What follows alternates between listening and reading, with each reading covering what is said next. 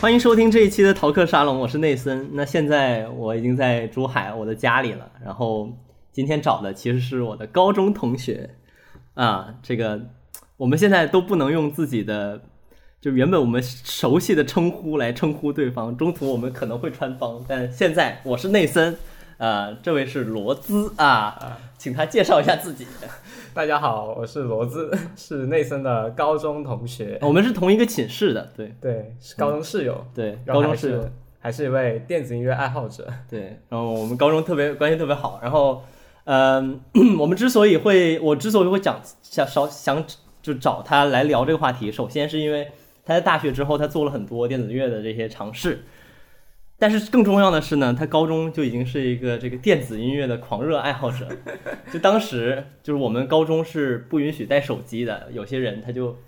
呃，至少是不能带智能机，对吧？对对 对，但可以带那种功能机，老顽疾，啊，然后有些人就带一台这个功能机来，当 成 MP 三，连夜在那里放歌对 的，我嗯我带的就是真诺基亚， 啊。然后你的手机里当时存多少多少首歌？我我手机里当时插插了一张六十四 GB 的内存卡，然后呢？然后我可能塞了有，可能也不是很多吧，可能有一千首，两千左右 吧。不是很多，两千首 没。有，就一开始是塞了一些，然后越塞越多。 对我我就记得我当时摁你那个手机，就是摁那个往下那个键，对， 就是摁不到底，就是所有的哇这么多歌，我说你听得过来吗？你那时候真的会听下来吗？会听啊，就就晚每晚听啊，你晚上睡不着，然后只要不夜聊啊、嗯，不不不，嗯，就不搞事不情，搞一些 奇奇怪怪的事情。嗯对，不在寝室搞事情，不夜聊，然后就睡前会必听，然后然后有时候还还会忘了关，然后一听听一整夜，然后第二天就看见他那个脖子被那个耳机线绕着，快 要勒死了那种感觉。哦，一开始还是戴的入耳，然后后面、后面去收了一个二手的那个 AKG 的那个，平头三。不是平头衫，你忘了是那个头戴的，哦，记那得个记得记得蓝记色得的记得那个记得记头戴得记的得，就就然后就挂在那，然后就愈发愈发狂妄，愈发变态。什么变态啊？然 后，呃，你是不是在澡澡堂子里还放啊？对，拿手机去，我靠！ 对，我还洗澡的时候还把极手其猥琐机拿过去，然后放，就是由于当时他就他已经放到非常夸张的地步，然后有时候我们就我们整个寝室都会唱他那些放的那些 歌，嗯，嗯，怎么唱我我都不知道你们电子音乐是怎么能唱出来的，都都没有歌词，明明 就那没有，那有的啊，对吧？之后我们会中间插一段这个 shelter，呃中间就有一段。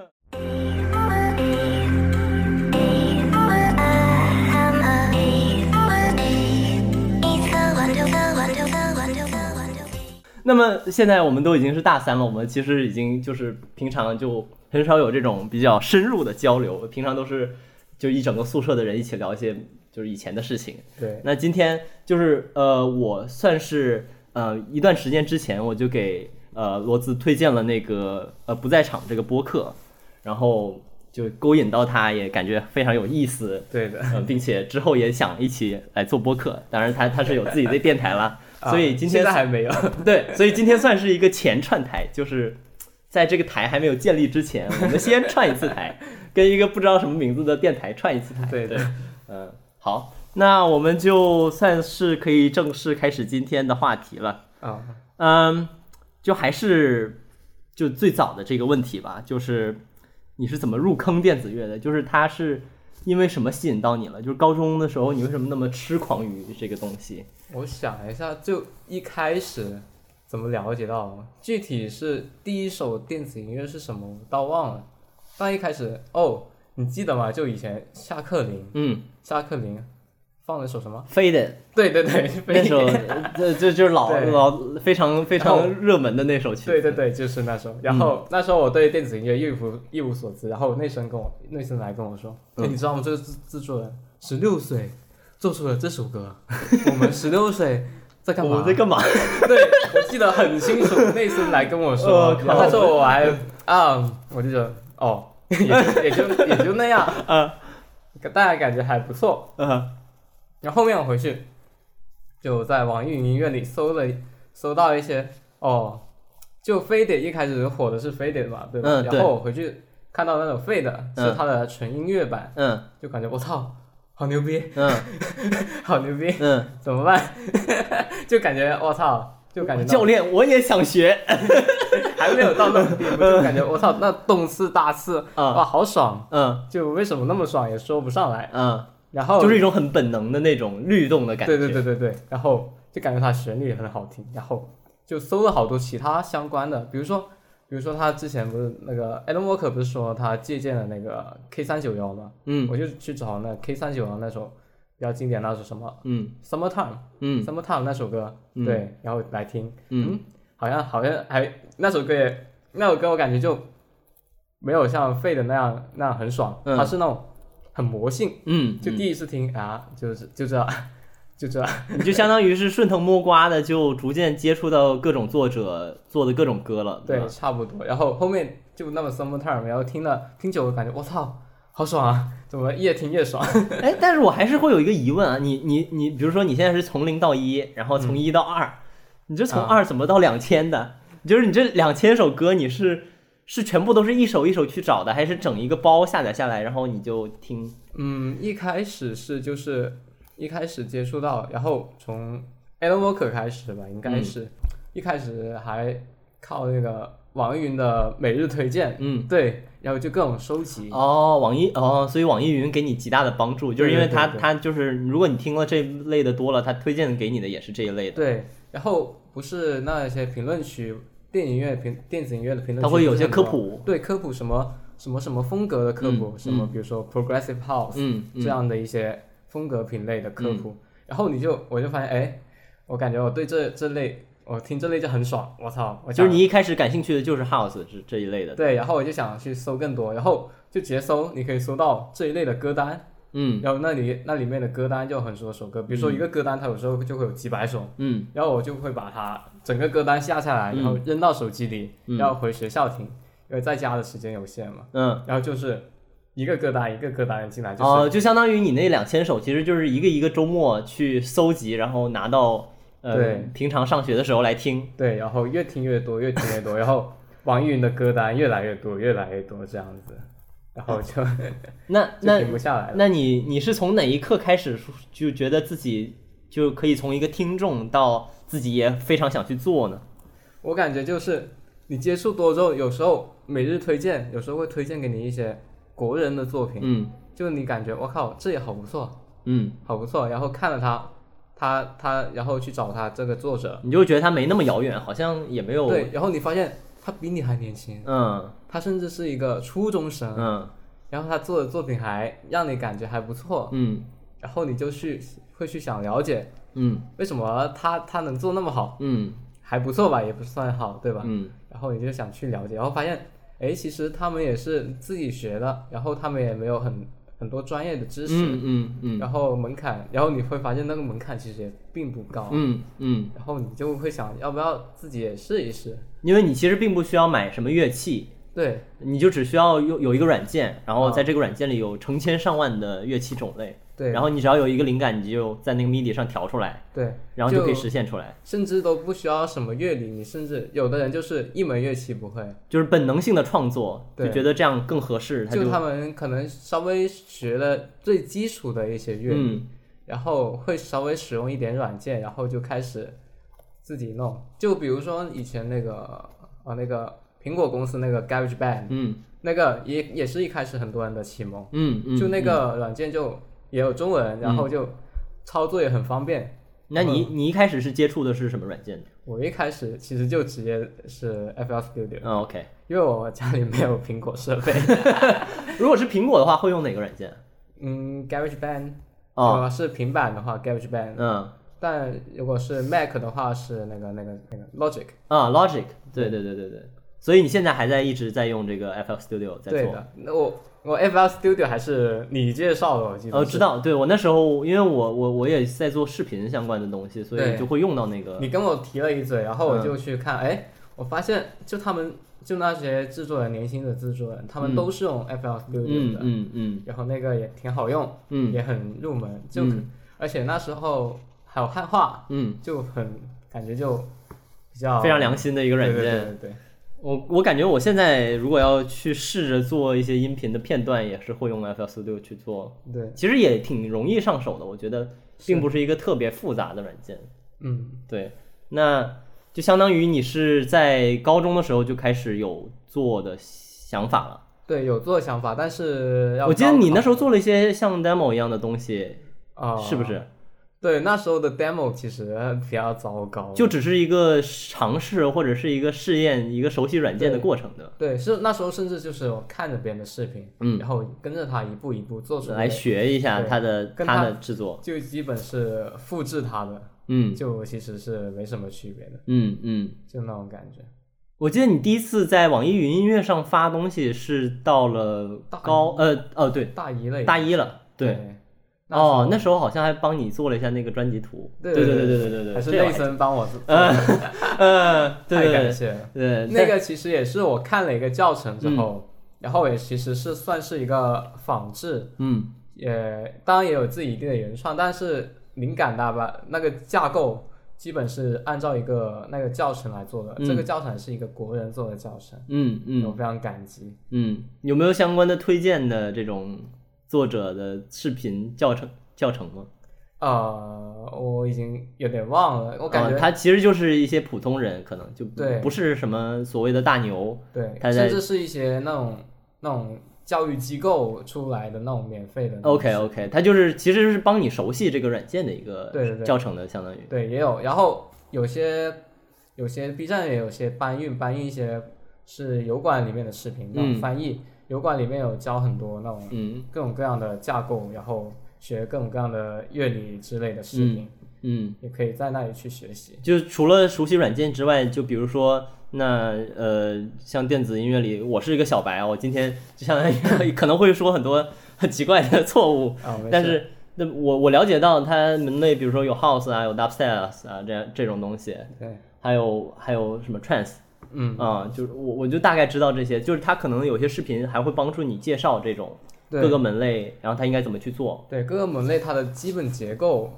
就是怎么样的，然后有比如说 house 啊，最基本的 house 有什么 bass，嗯就是 lead、嗯 chord 什么的， 虽然可能大家都听不太懂，嗯嗯嗯就介绍大概介绍一下这些架构，嗯嗯基本的结构就是相当于它的配器，基本的乐器的分乐乐器需要的哪些，嗯就相当于你一个乐队，乐队基本需要一个贝斯、嗯一个爵士鼓、一个吉他、一个一个嗯主唱，对吧？哎，但其实我觉得这个地方挺有意思的一点就在于，就是它听起来像是一个就是普通人，特别是很年轻很年轻的普通人都可以自己去尝试做的东西，对但它好像已经形成了一个较为完整的知识体系，就比如说有这种这样的分类啊，嗯然后在不同的分类里面，它有各种属性啊，包括配器的这种，还有节奏的这种限定啊，就这种这种知识体系是是从哪个传统继承而来的吗？或者说整个这样的分类是有有多什么一个年代的传统吗？也就嗯大概就是、大概大家觉得，哎，这个这种这种音乐就这种类型好听，嗯然后大家就去研究这种。嗯要怎么做呢？哦，大概是这样，然后加上这样，嗯然后就大概形成一种结构，啊然后大家就形成这种架构，就大概是这样。然后大家就觉得，哎，那种音乐也好听，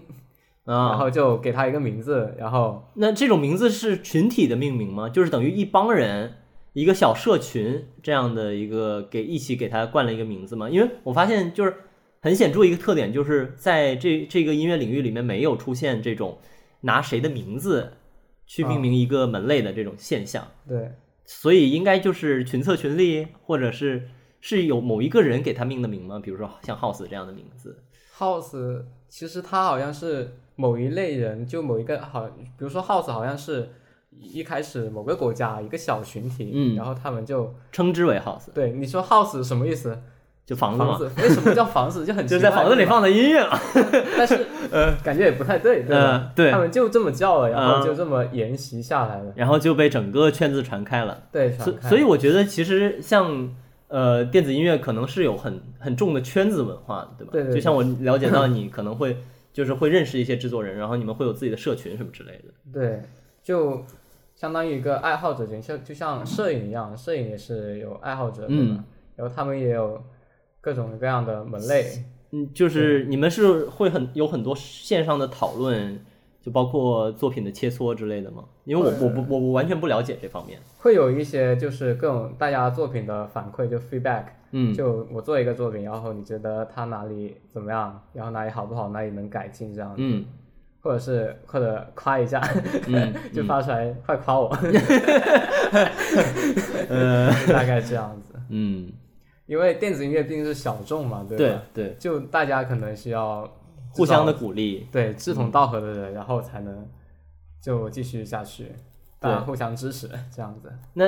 就是像这种小社群会组成一些商业上的合作吗？就比如说，那我了解到，就是像厂牌文化，应该，嗯、它可能在 hip hop 那边是很很常见的，嗯，但是在在电子音乐会有就是，嗯，大家建自己的独立厂牌，然后有人加入这种情况有吗。啊，就很早之前就有了，因为厂牌这个概念其实是在国外很早就有了，嗯不过国外一般是商业厂牌，嗯然后在国内很多是其实他们也不算是厂牌，算是一个社团，嗯，就称之为厂牌而已。对，称之为厂牌，其实就都是在为爱发电，就是嗯大家喜欢做音乐的聚在一起，然后然后大家发个歌干嘛的，嗯，嗯然后也许会有商商业的一些唱片公司的合作，但那个很少，大家都是基本是为爱发电，然后就是一个兴趣相对当于。对对对，对相当于一个学校 社团，那那像这里边呃，真正拿这行吃饭的人多吗？不多，真的不多呃，就是大家其实大多数都是业余的，把它作为一个爱好来对表达。你因为电子音乐你想商业化，你想赚钱，想变现，挺难的。嗯就比如说，你有什么渠道能赚钱？除了平台收益，平台收益真的很少，嗯只能占一小部分，除非你做了你很多粉丝，很多人听你的歌，嗯对，嗯然后你还签了独家，那才能够有基本那的收益。那都是一将功成万骨枯，大部分人对都没有这种待遇，对，那是你能达到那种情况，你已经就是已经是很很高级的这种音对乐制作人已经了很。厉害了。嗯但大家可能一般就是接接一些小私单，嗯就编曲混音这种私单，或者是接，但大部分都是合，如果接合作的话，大家都是为爱发电一般。嗯但是接这种私单的话，那些公司可能商业化的公司也大概率不会来找你，他们也会找那种商更业的更加有更加名一点的，更加成熟专业一的点儿的，他们可能就找那种专业的机构，比如说专业的公司，对就人家要找配乐吧，配对那游戏那配乐，那肯定要找配因乐为公司。他就已经有这种有合同啊，然后我可以一一改一搞一搞跟你改，跟你确定你至少有一个品质的保证。对但如果跟你，比如说跟一个普通的就是普通的制作人的话，他有可能这个人是个天才，嗯，呃，价格又便宜，然后他做了一个非常天才的作品，对就非常好的完成了你的任务。但也有可能就是他是一个，呃，他有自己的想法，但是跟你的并不契合，然后对他没有完成你的需求，那可能对方就会觉得风险很大。是像这种而，且而且宣传渠道也很少，对嗯吧？就除了个音乐平台，然后我认识到一个，就我我也和我玩的比较好的一个音乐人，嗯他就是自己独立的，然后他也他做的他做的歌也非常好听，嗯但是他他就平时靠接一些私活，然嗯后这样维持一下生活，因为他最近失业状态，嗯，然后他他就接他有一段时间就接不到单，嗯，虽然他做的很好，哎但是就哎是，这个不到接单是他有平台吗？没有平台，没有平台，就他是有有人来朋友的朋友来找他了，啊对相当于是不是对，或者是在音乐平台上注意到他，啊？他也没什么宣传的渠道，对啊，他就除了平台对没了， 对啊，这这其实挺那什么的。对啊，宣传渠道非常有限，哎，我觉得独立制作就是独立音乐人，不管是电子音乐还是其他领域，可能都会遇到这个问题。对而且电子音乐，因为嗯，就是电子音乐的现场表演，让人很容易想到 DJ 啊什么之类的。嗯，有就是就是有那种就不是 DJ 的，呃，只是表演自己的音乐，然后。我因为我不太清楚这个概啊念，你知道吗？哦，那其实就说到两个概念，一个是 DJ。嗯 DJ，然后另一个是 producer，、嗯就是制作人。嗯，制作人就是写歌的，大家都知道吧？写歌的，OK，写歌的这很很好理解，嗯对吧？DJ 就是在台上表演的，嗯，就一台碟机在那切割的 打碟的，啊，打碟带引号，嗯， 就这两个可能重合度很高，但是本质上是不一样的。就 DJ 就是 DJ 的主要任务其实是就是控制现场气氛，嗯然后切歌。其实 DJ 说简单也很简单，你嗯甚至就把你编排好的歌往 U 盘里一放，对然后插上去，嗯，然后放就行了，你什么都不用干，你就放放，然后假装你在操作。啊哦也可以，那叫假打假打假碟， 打 假碟。你甚至甚至就可以把 U 盘插插在某个电脑里让它嗯放，然后碟机电都不插， 你那碟机电都不插，然后在那你就瞎假装在摁扭那些钮，然后假再装在搓那些操作盘子对的对对对对，但就是真正好的 DJ 应该是可以控制现场的氛围。对他比如说就一首歌嘛，你知道一首电子音乐嗯就有 build up 就是。build up 就是啊、呃比如说前奏一些部分，嗯还有一些高潮的部分，对吧？然后呃呃，DJ 一般是在酒吧里要调节气氛，嗯或者是在啊、电子电音节里面这种音乐节里面调嗯节气氛的嘛。就是前奏人家又人家觉得不是很嗨，嗯然后高潮人家觉得很嗨，嗯，但是 DJ 就是可能就要把就不同首歌的高潮把你卡在一 起。拼在一起，啊就让你一直嗨。 它其实本质上就是一个就是一个不断重复嗨的过程的，让你对一直保持很对就是你比如说有一首歌，它可能就中间就只有二十秒是特别特别带劲的，或者说这首歌写的最华彩的那一段，啊然后他就他就用一种技术手段把这一首的歌的华彩片段跟下一首歌的华彩片段无缝衔接，对就让差人不多听的不会很突兀。嗯，然后这种手段，我我不知道哦，像仲青呃在不在场那里讲到的九种渐变，可能就是其中有些就提到的这种，对，就两首歌之间的切换应该如何进行。是的，这就主要 DJ 考验的一个技巧就是切割。嗯，最基本的一个技巧。当然还有一些进阶进阶技巧，比如说搓碟那种 scratching、嗯 scratch，但是很多 DJ 都不会这个，就因为这个 Scratch 是是为了发出那个吱吱鬼鬼叫的声音，还是为了重复某一段？嗯，他们就可以并列一起来，就发出吱吱声的那种很爽的感觉，嗯然后同时进行切割，但是那个那个比较难，啊，就所以很多 DJ 都其实不用掌握这个技巧也可以，就有些职业 DJ，就 DJ 和 producer 的概念其实比是较模糊的吧？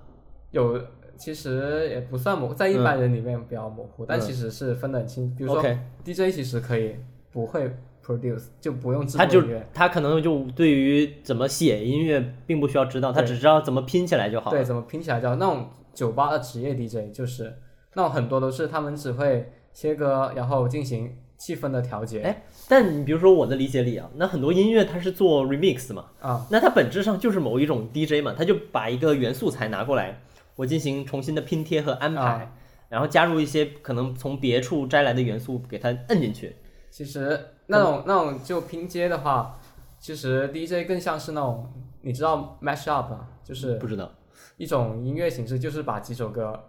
就是一个串烧，其实就是啊，就串烧音乐串烧，串烧的话，就其实就很像 DJ 的工作，啊，那就有点像那个古巨基那首歌，对对对情歌王二啊， 对，很像很像，对，就是那种 DJ 的工作，就是差不多就是做串 烧，现场现场用音乐做出一首情歌王来，对，啊差不多，而且让人不觉得突兀，嗯，然后和 remix 的区别还是挺大的，remix 其实就是改编一首歌，嗯就是对一首歌进行一个改编，嗯，就和翻唱的概念有点像。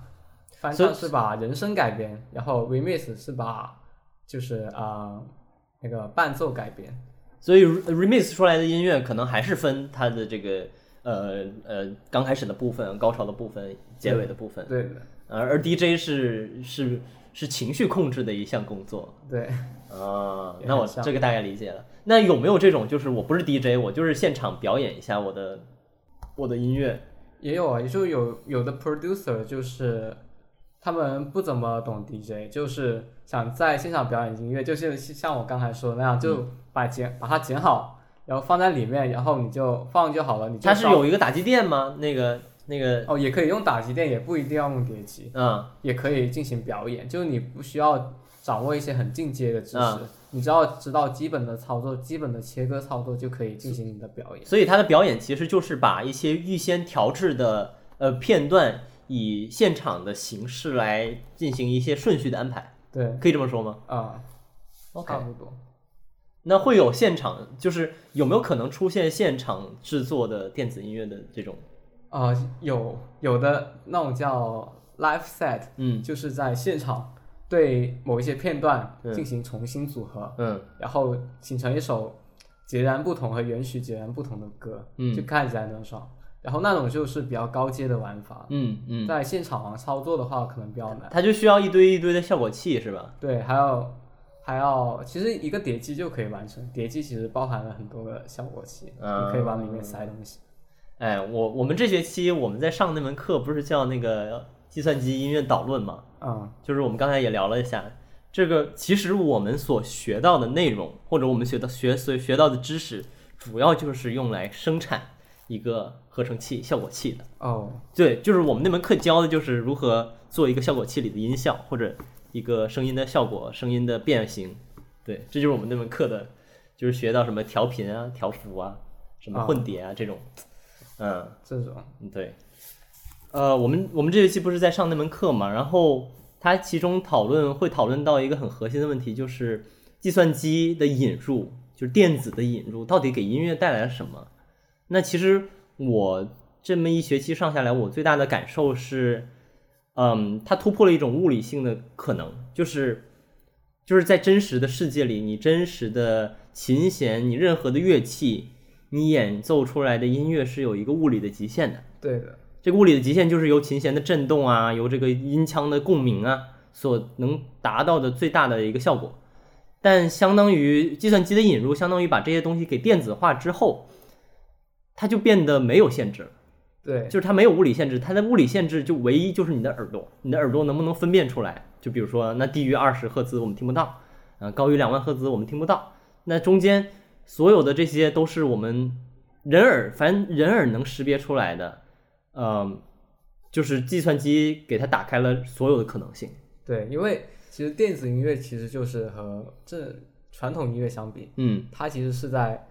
声音源上的一个改变。嗯就我们的正常的声音源是现实中存在的东西，嗯对啊，比如说琴、钢对琴、吉他，这些都是现实存在的。然后电子音乐呢，是它是直接直接是一个拿波形。对，直对接拿一个波形，然后这个波形你想它，你只要你甚至可以随便乱画一个，嗯，然后对它无限进行重复，然后就发出一个声音。对，而且你可以做的调整也是几乎是，你可以在频域上做调整，你可以对在时域上做调整，对你你可可以以做的在调整特别多。对，然后你就可以无限改变它。嗯就哦，还有一个很好很好玩的事情，你甚至可以当拿一张图片来当做对对对对对对，我们我们那门课上也会经常做这个事情。对有一个合成器叫 Thrum，就血清，嗯它就你可以把一张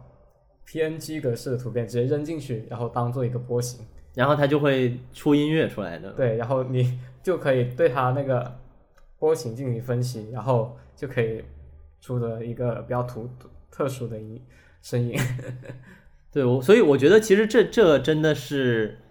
就是这是电子音乐最大的一个优势吧。所以我其实我反而会觉得，就是我们现在的嗯，整个电子音乐的领域是一个还没有被打开的状态，因为我们把电子音乐这件事情限得非常死，我觉得。对，就是可能我们听到的大多数的电子音乐都是这种呃呃太过于偏向使用全然的这种呃电脑合成的声音来做了，而呃电子音乐最大的可能性在于它是无缝的，它对于现实世界中的真实的乐器发出来的声音，跟它这些呃呃虚拟的声音是可以做无缝的配合的，对的。对，就大可能我们在生活中就是把电子音乐和传统音乐分得很开，对，但其实电子音乐是传统音乐的一种拓展。对，就以后可能甚至最理想的情况下是，最后传统音乐会变成所谓电子乐的一个子集，对的，对吧？就是我电子乐是可以做到你所有的东西的，但你传统音乐没有办法合成出或者生产出我这样的声音，是所以以后我觉得就是就是呃，当然这个现象也在改善，就是越来越多的传统音乐引入了。呃一些电子的元素，引入了一些虚构音乐的元元素。对，越来越多的传统音乐也开始在用电脑来制作。嗯嗯，还有还有一个问题就是，呃，就像呃平常不听电子音乐的人，呃，经常会觉得呃这电子音乐很吵。这个你你你你也会就是经常听到这种说法嘛，就觉得、啊哇对好吵啊！就特别是有些种类，那 dubstep 那简直就是跟拆拆迁一样的， 对对吧？就是恨不得是拆迁。那呃与之相比，就是截然相反的，就是古典音乐嘛。嗯，古典音乐，你觉得，哎呀，就特别是如果你听完一首这种电子乐，然后你切到了古典音乐，你就感觉那古典音乐你是不是开了静音？ 就是因为古典音乐它录制的过程中，它那个为了那个 dynamic，就是为了它的动态，它啊刚开始、那种声音是非常非常非常微小的，对，而好像电子音乐更加出现的。更容易出现那种趋势是把它全程的那个 dynamic 都调满，就是就是你看它的波形图，啊，你就就你拖 进，比如说像 Audition 那样的软件里看，就满了，全满了就对嗯全是一个大方块儿过去了。那这种现象，就是你你会怎么看呢？就是这种现象，其实现在在电子音乐里面叫做响度战争。对，响度战争这个我也知道 就啊，他们，就他们为了就电子音乐就是为了嗨，为了爽，嗯，就一般人认为肯定认为是越大声越爽， 对吧？响度越大越好，他们就会在把响度拉满， 就你就是呃吵的地方是吵的，不吵的地方还是吵的，对对吧？不吵的地方，你也会感觉大家很嗨。嗯就当然就因为比如说 dubstep 这种就是电子音乐里面的摇滚，其实就算、就是在电子音乐里都算是最狂、最最狂、最燥的那种。对对对。他为了就是发挥到极致，他就是想把响度拉有多大拉多大， 嗯，就那种感觉。但也存在那种就是稍微轻柔一点的门类。对，有很多，有很多很轻柔的，比如说一些就游戏配乐也很多是用电子音乐做的，嗯然后嗯他们那种就非常轻柔，然后那种动态就非常的好。嗯，就你如果把响度拉大，你动态是一定会减少的。对啊，你你就你你你能听到的这种变化感，好像就只能通过这种声音的怪叫来对的实现，而不是嗯、这种强弱的这种变化。我感觉、嗯就是我，因为我自己是不太喜欢这种现象的，就是我我觉得其实呃我们有这样的条件，就是明明可以做的更加的充满变化，嗯，或者不那么急功近利，因为我觉得这种所谓的响度战争是一种很很急功近利的结果，最后对就是，嗯、就是会拖拖累整个电子音乐的这个行业变得所谓不登大雅之堂，就是因为大家都觉得它吵，啊就是大家都觉得它吵，会不会就有一种就是。特别是你看父母那一辈儿，就是大家都不太爱听这电子乐，觉得哎呀太吵了。但明明它可以，它的这么多的可能性，它这么多的乐器，它这么多的变化，它可以做的更加的就是能够给更多人普及到，或者更加大众，或者甚至呃有更加 所谓高雅的场合，嗯，去用它。当然，嗯，现在其实，嗯，就是这么说，但是它也还是进入了非常非常多、非常呃高雅，所谓高雅的这个应用里面。比如说，那之前的这个《信条》这个电影里面，对，它就是用这个电子乐做配乐的。然后，嗯、我之前我我这几天在重温那个动画片叫《寄生兽》。哦，那个， 啊，《寄生兽》那个动画片动漫嘛，就是对对也是用用 dubstep 做的这个对配乐，就是真的它，我觉得它它给你带来的一些冲击感，是以前很多的传统乐器真的达不到的。就有很多，就现在有很多人就是开始反对响度战争这个东嗯西，就他们就觉得没有太大必要，除非你是单纯是为了追求嗨，为了对追求你如果是现场的话，那我觉得《响度战争》是就对是就是是另外一码欸其事，实你不觉得那个信条，那个信条响也很响，也很响，，对啊他就是，但我觉得是故意的。对啊，他就故意就是为了让你感觉很爽，就感觉要营造那种很紧张，对，我觉得他是很故意的，他就是他那个电影就是各种爆炸什么的。对啊，就为了你可以为了某种目的去对使用强度，但不要去盲目的使对用，对，就你你用的时候，你得明白你在干嘛，对啊就不能说哦，我就是为了吸引我的听众来听我的这个东西，然后就弄得特别响。对，嗯就你不要把一个是比较轻柔的音乐，然后你把它响度拉满，然后嗯，对对对对，你对就会感觉很奇怪，其实嗯就这种感觉。 ，OK，那接下来就是下一个问题，就是这个问题我也挺想问的， 就是这个整个呃呃制作一首电子音乐的流程里面，我发现会有各种各样的职职，就是就各种各样的分工嘛。啊，就我我我现在不太记得了，但是嗯就是好像有各种各样的职业分类，好像对，大家在可能在平时听一首歌的时候，你会发现作者除了主唱，啊对有一大作者串什么一之大类 串的。什么作词、作曲、编曲、嗯混音、嗯母带、录音，对，就是什么录音、 编曲、母带，这都 是对啊，就就可能就大就家有点都很懵，嗯就可能大家有时候都分不清这是嗯什么，但确实涉及到一些专业知识，嗯比如说作曲和编曲，就在专业人士看来这是两回事，是不？是我我我理解啊？啊我说我理解，我现在是小白啊，我理解就是作曲是不是就是写 melody 的，编曲就是把这个 melody 变得特别的复杂、非 fancy，特别的这个有意思的，啊，可以这么说吗？ 不可以，不可以是吧？我 来解释解释一下。 就其实很简单，编曲就是你把人声去掉，嗯那所有的元素你都算编曲，编曲是英文叫 arrangement。 OK 就是编排其实是，OK，就是把乐器各种乐器编排，包括每个每个音符的编写，还有乐器的摆放嗯什么的，都算是编曲。嗯然后作曲呢？作曲是什么？把人声的旋律，人声的旋律叫做编曲，哦，就呃作曲，人声的旋律叫编哦对对对 呃作曲，人声的旋律叫作所以曲。就只有人声部分的旋律才是作曲的作曲职对的责。作曲和作词，然后形成了人声，那那然后编曲形成了伴奏那。顺序是什么呀？是嗯谁先写了这个？是是先写这个人声的部分，还是先写这不个？一定，就有时候是人声导向，然后人声做出来了，我再去编曲；对，有时候是编曲做好了，我再把人声给插进去。嗯，都有的，只有看有的是，但如果是那种知名的歌手，一般是先把词曲词还有人声写好，然后再让制作人去编曲，然后在编曲的过程中，然后再调人声。嗯当然也不一定，我感觉都都有吧。嗯嗯。然后后面是录音，录音不用讲， 就是那录音是到底是什么？录音就是那我摁一下不，我我不也录音了吗？录音室，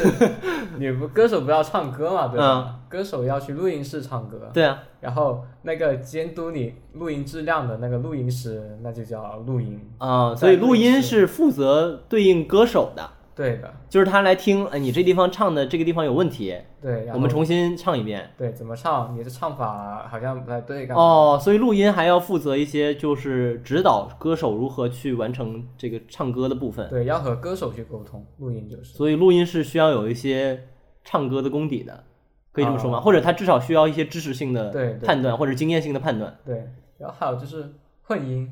混音是 missing，嗯就是把人声，嗯然后各种伴各种乐器伴奏的乐器，比如说鼓啊，嗯然后吉他啊什么的分出来，然后你要把它们合在一起。你如果硬塞合在一起的话，会听着就很混乱。所以你要就是对编曲，等于说编曲发给呃混音的是一堆一堆的轨道。对，分轨就是每个乐器的独奏，嗯算是，然后他就负责把这些混起来，把这就合些在一起， OK，然后就进包行括人声也是一条轨道，把他们所有的东西都按照呃动听的方法把它对，进行放调放在一整起，进行调整之后放在一起。会有一些时间的变换吗？还是会把它切开，还是怎样？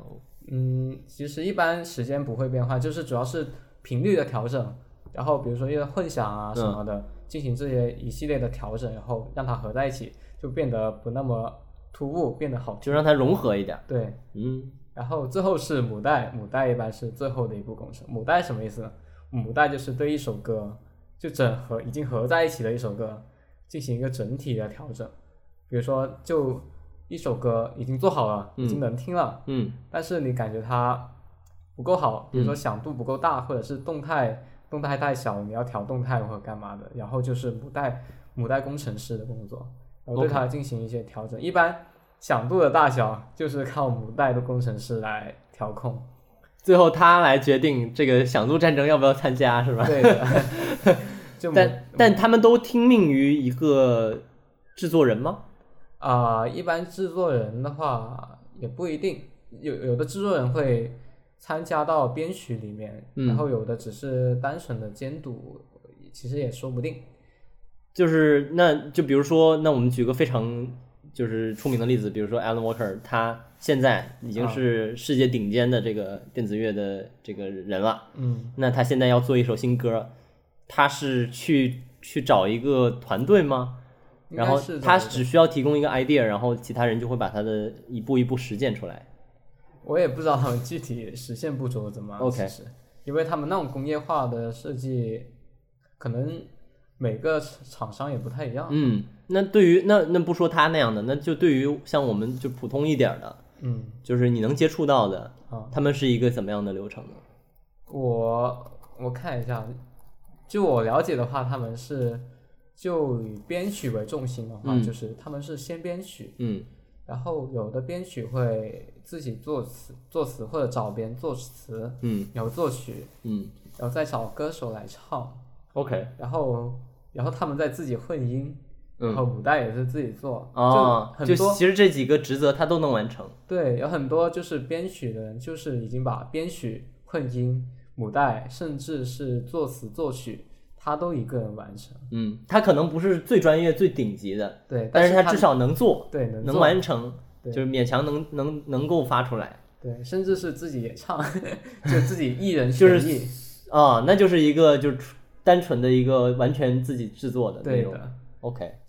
那回到这个 就是用爱发电和商业化这个问题啊，那其实嗯、呃我们知道欧美的这个电子音乐发展要早得多嘛，比我们我们其实没有多少年嘛，其实对，那其实会不会就出现就各个国家的整整个现状、整个产业的现状是完全不一样的这种情况？会的。就国外其实已经很成熟了，比如说他们有什么商业的厂牌，嗯然后大家通过这些这种酒吧，然后找一些厂牌进行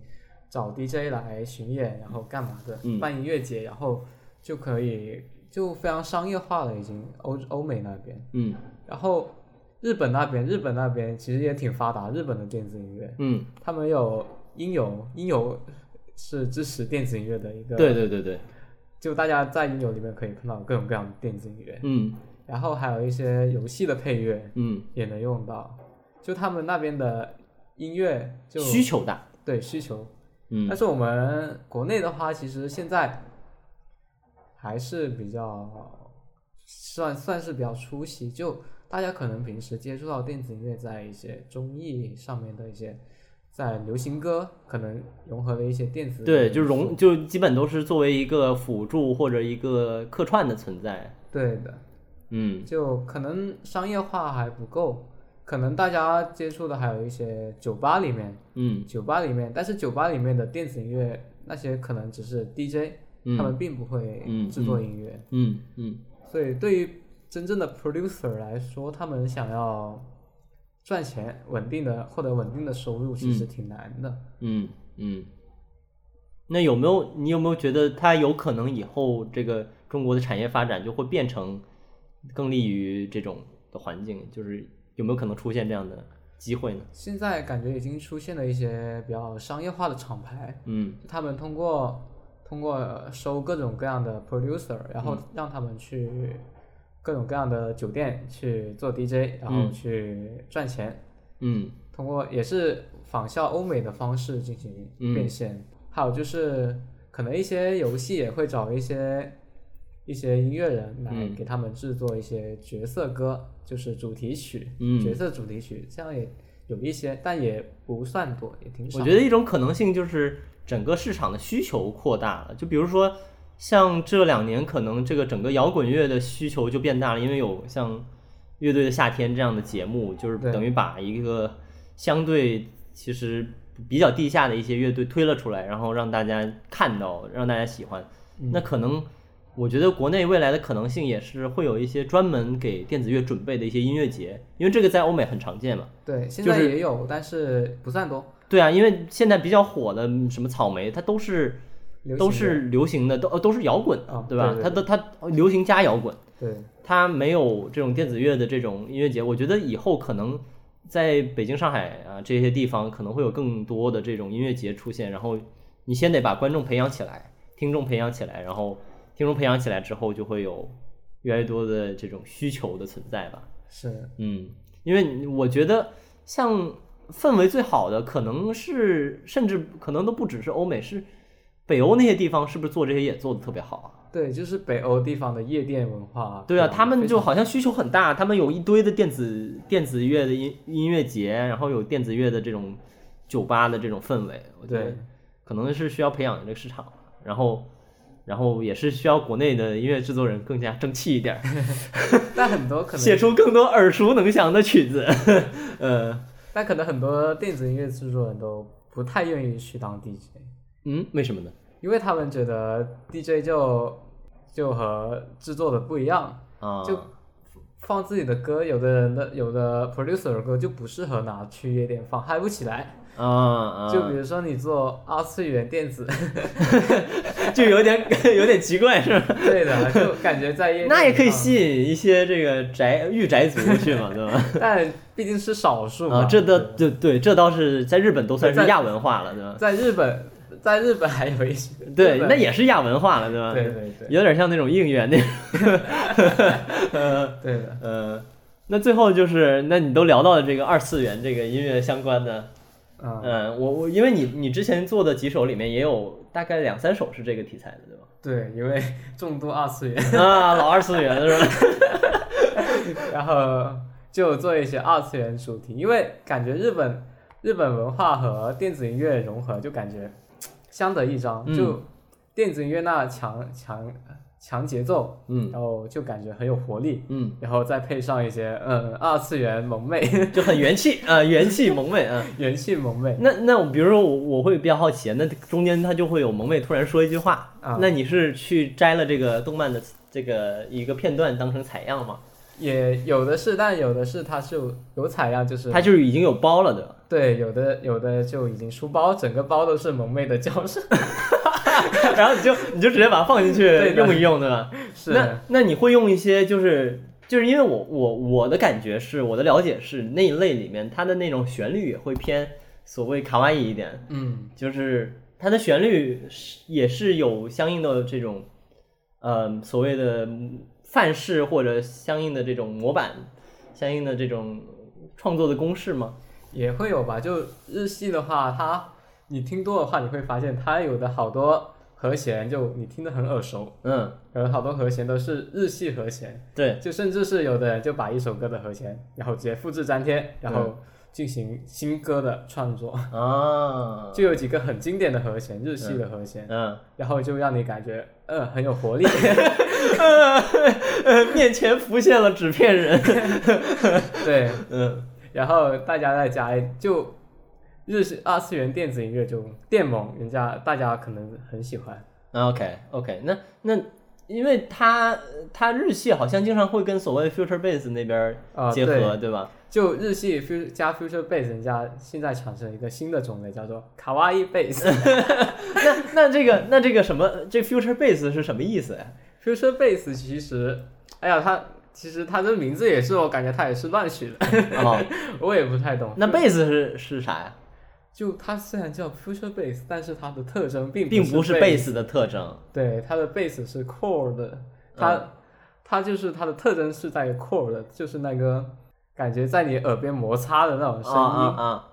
就它，然后再加上一些卡哇伊的一些元素，就成了、就是我我我，我我还专门去听了一大堆的，我就了解一下，嗯，我就发现其实是有很很强的共性，包括他们使用的一些特效音，就有一个像压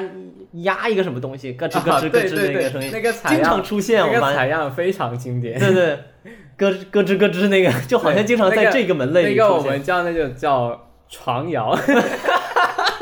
叫那个 quick， 那但这这种就是是哪个作者就做成一个包，然后分享出来，大家就都这么用吗？好像就是其实这两个东西它的关系 是什么？好像也没就有是大家觉得是这个传，统对吧？这个采样非常的卡哇伊。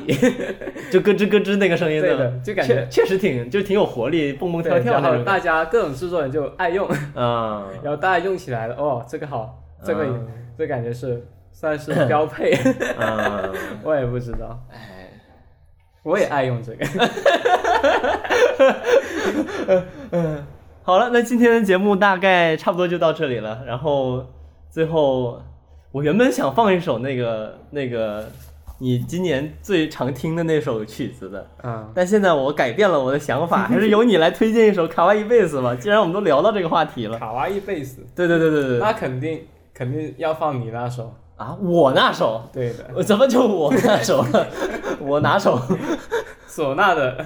第一首，啊啊啊啊他正在路上，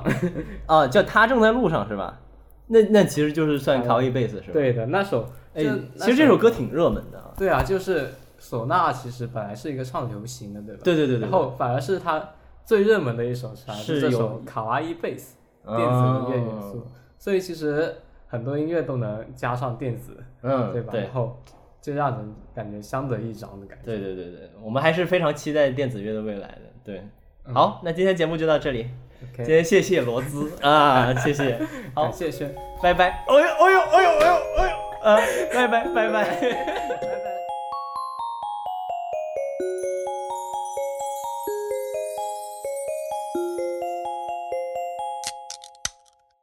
は「苦中のつないでいて」「優しいの冷たいの」「さあ一周生つめ込んでね」「どこへ行こうどこへ行こう」「あ私の黒猫は喋らないままだな」「もっと本気の乗り方も教えてくれ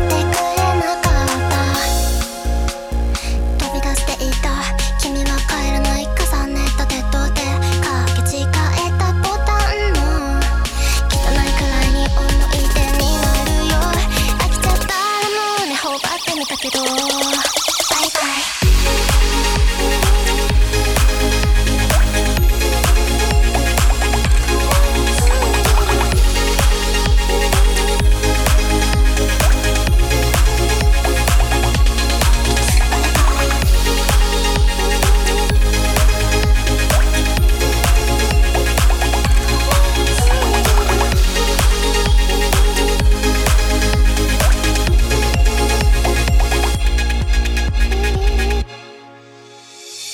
なんての空のとってく君の願いは叶ったの掴み損ねた泡になるみたいにまだ飛べないままでいるんだ Take me with you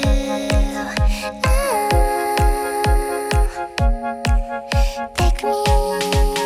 with you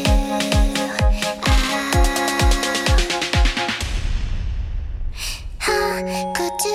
むつ泣いていて」「優しいの冷たいの」「さあ一周生つめ込んでね」「どこへ行こうどこへ行こう」「あ私の黒猫は喋らないままだな」パパ明日は晴れるかな待つのはもうやめた